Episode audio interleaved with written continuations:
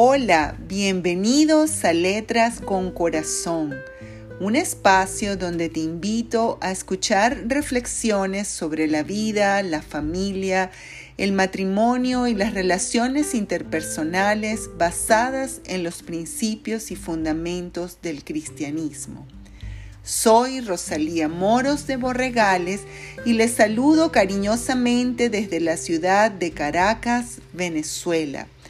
Hoy en el primer episodio de nuestra cuarta serie, la cual hemos titulado Los principios de Dios para vencer al mal. Nuestro episodio de hoy está titulado Consejos de Dios ante la maldad.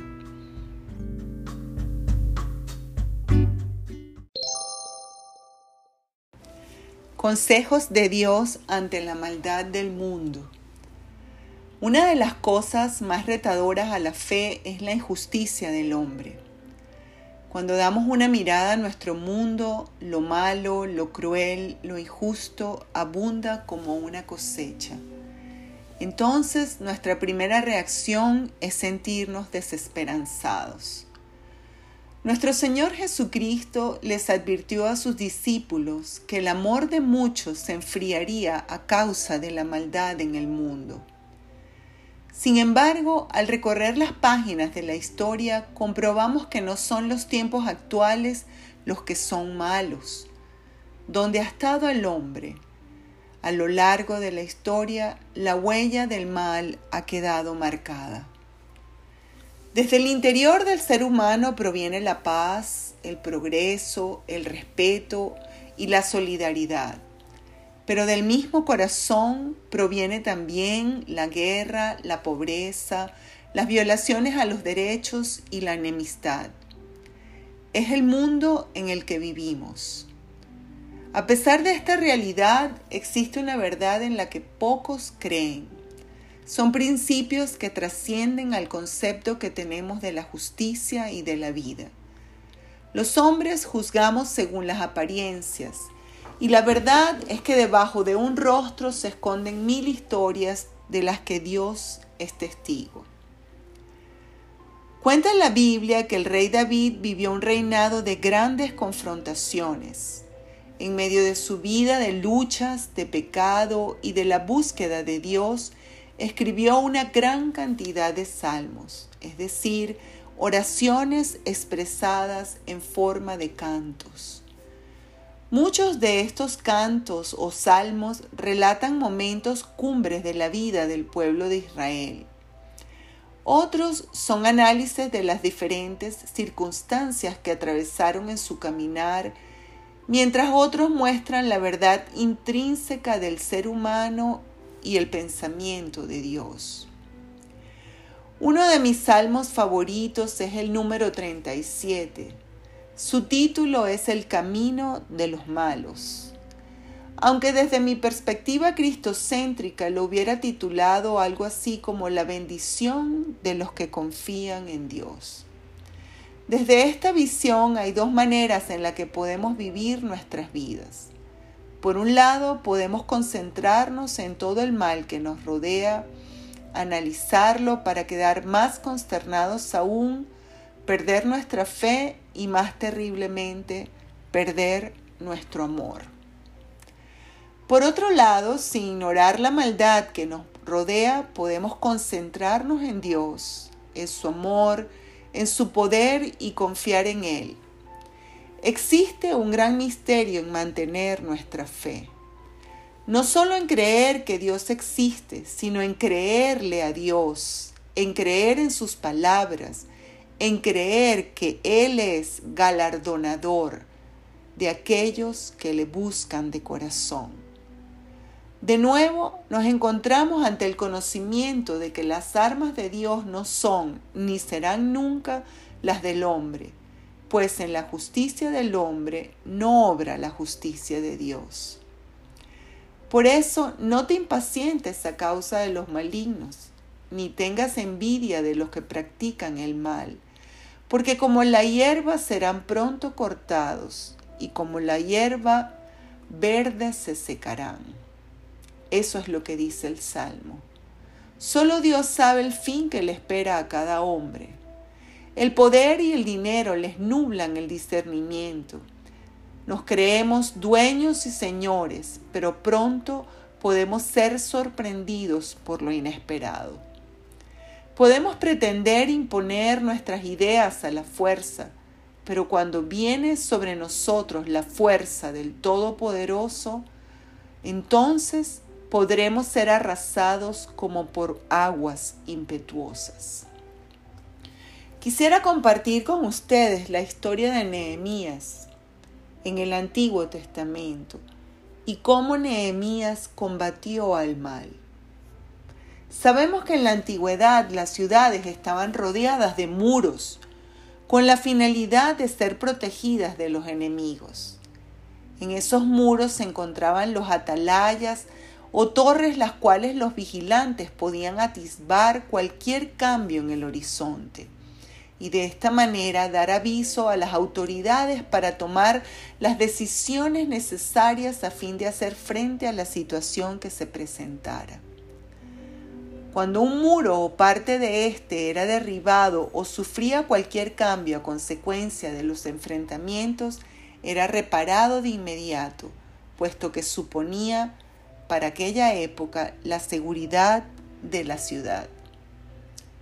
Gracias a la evolución del pensamiento del hombre, al respeto a los pueblos y a las libertades conquistadas, esos muros fueron desapareciendo y las fronteras se convirtieron sencillamente en delimitaciones trazadas en los mapas. Sin embargo, aunque no existen las paredes físicas, sí existen esas murallas que no se ven, pero que están formadas por un conjunto de sentimientos, valores y principios que constituyen la moral de una nación. En nuestra amada Venezuela los muros se encuentran derribados, solo que esta vez no tuvimos un enemigo foráneo que se ensañó contra nosotros sino que de nuestra propia tierra surgieron los detractores, que han sembrado el odio más férreo y han herido a la madre patria. Han utilizado el arma más letal para el alma del hombre, la cual tiene una característica de peste o enfermedad contagiosa, pues finalmente y muy fácilmente se disemina y poco a poco va convirtiendo al corazón de todos en el mismo pozo de amargura, incapacitándolo para vencer al mal con el bien.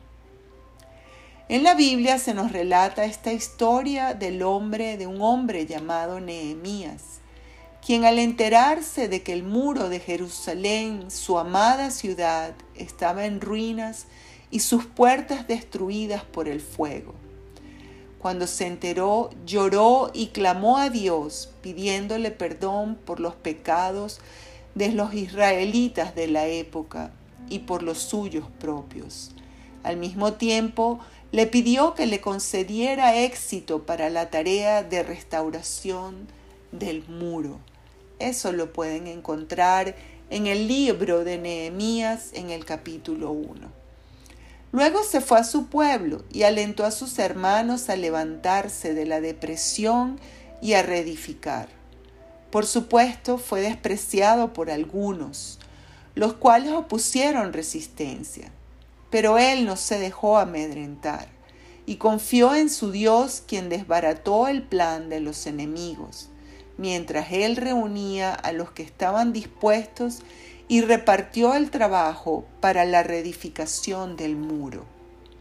En el proceso, Nehemías no solo tuvo que tomar precaución contra las maquinaciones de sus adversarios, sino también tuvo que exhortar a sus coterráneos a la unidad y a rectificar caminos torcidos.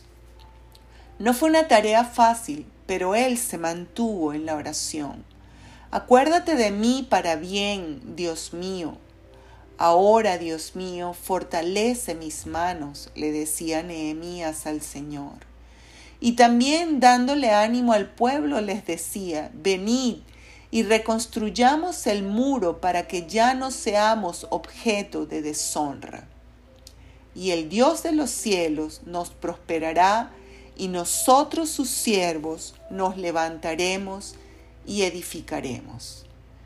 Si cada uno de nosotros permanece en su obstinada actitud alejado de Dios, nuestros corazones se endurecerán aún más y nuestra tierra será como un desierto lleno de rocas. Es hora de que los venezolanos invoquemos el nombre de Dios sobre nuestra nación. Es hora de pedir perdón y de enmendar los caminos torcidos. El tiempo del quebrantamiento ha llegado.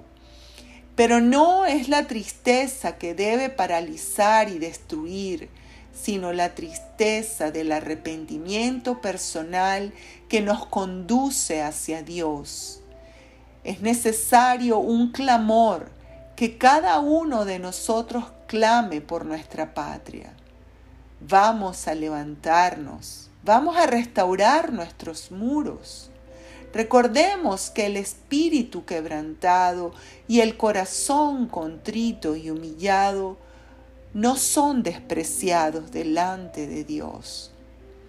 Entonces, para combatir la maldad, Confiemos en el Señor y hagamos el bien como dice el Salmo 37. No te canses de dar la bondad que está en tus manos. No le des cabida en tu corazón a la venganza. No seas vencido por el mal, sino vence a la luz, a las tinieblas con la luz de Dios.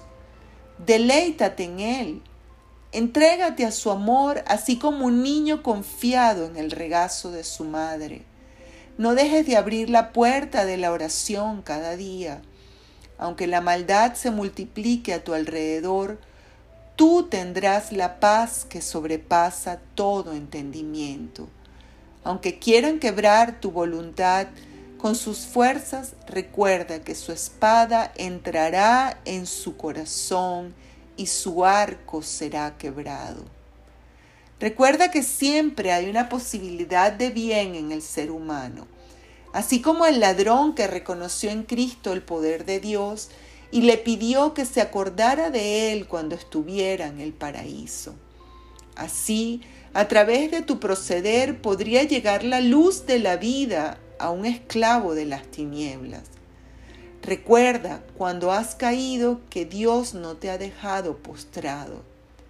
Recuerda que Él ha sostenido tu mano cuando le has buscado. El Señor no te dejará.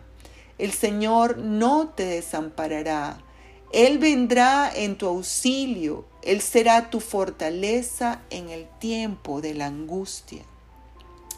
Oh Venezuela, venezolanos, Volvamos nuestros ojos al Señor.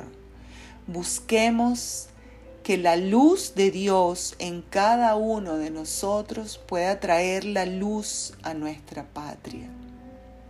Recordemos esta promesa del Salmo 37. Encomienda al Señor tu camino, confía en Él y Él hará.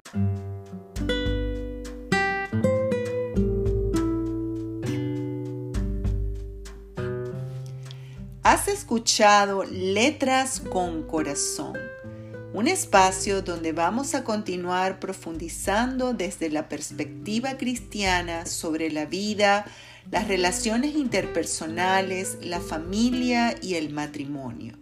Te invito a sintonizar Letras con Corazón cada martes y cada viernes para un nuevo episodio. Les saluda Cariñosamente desde la ciudad de Caracas, Venezuela, Rosalía Moros de Borregales.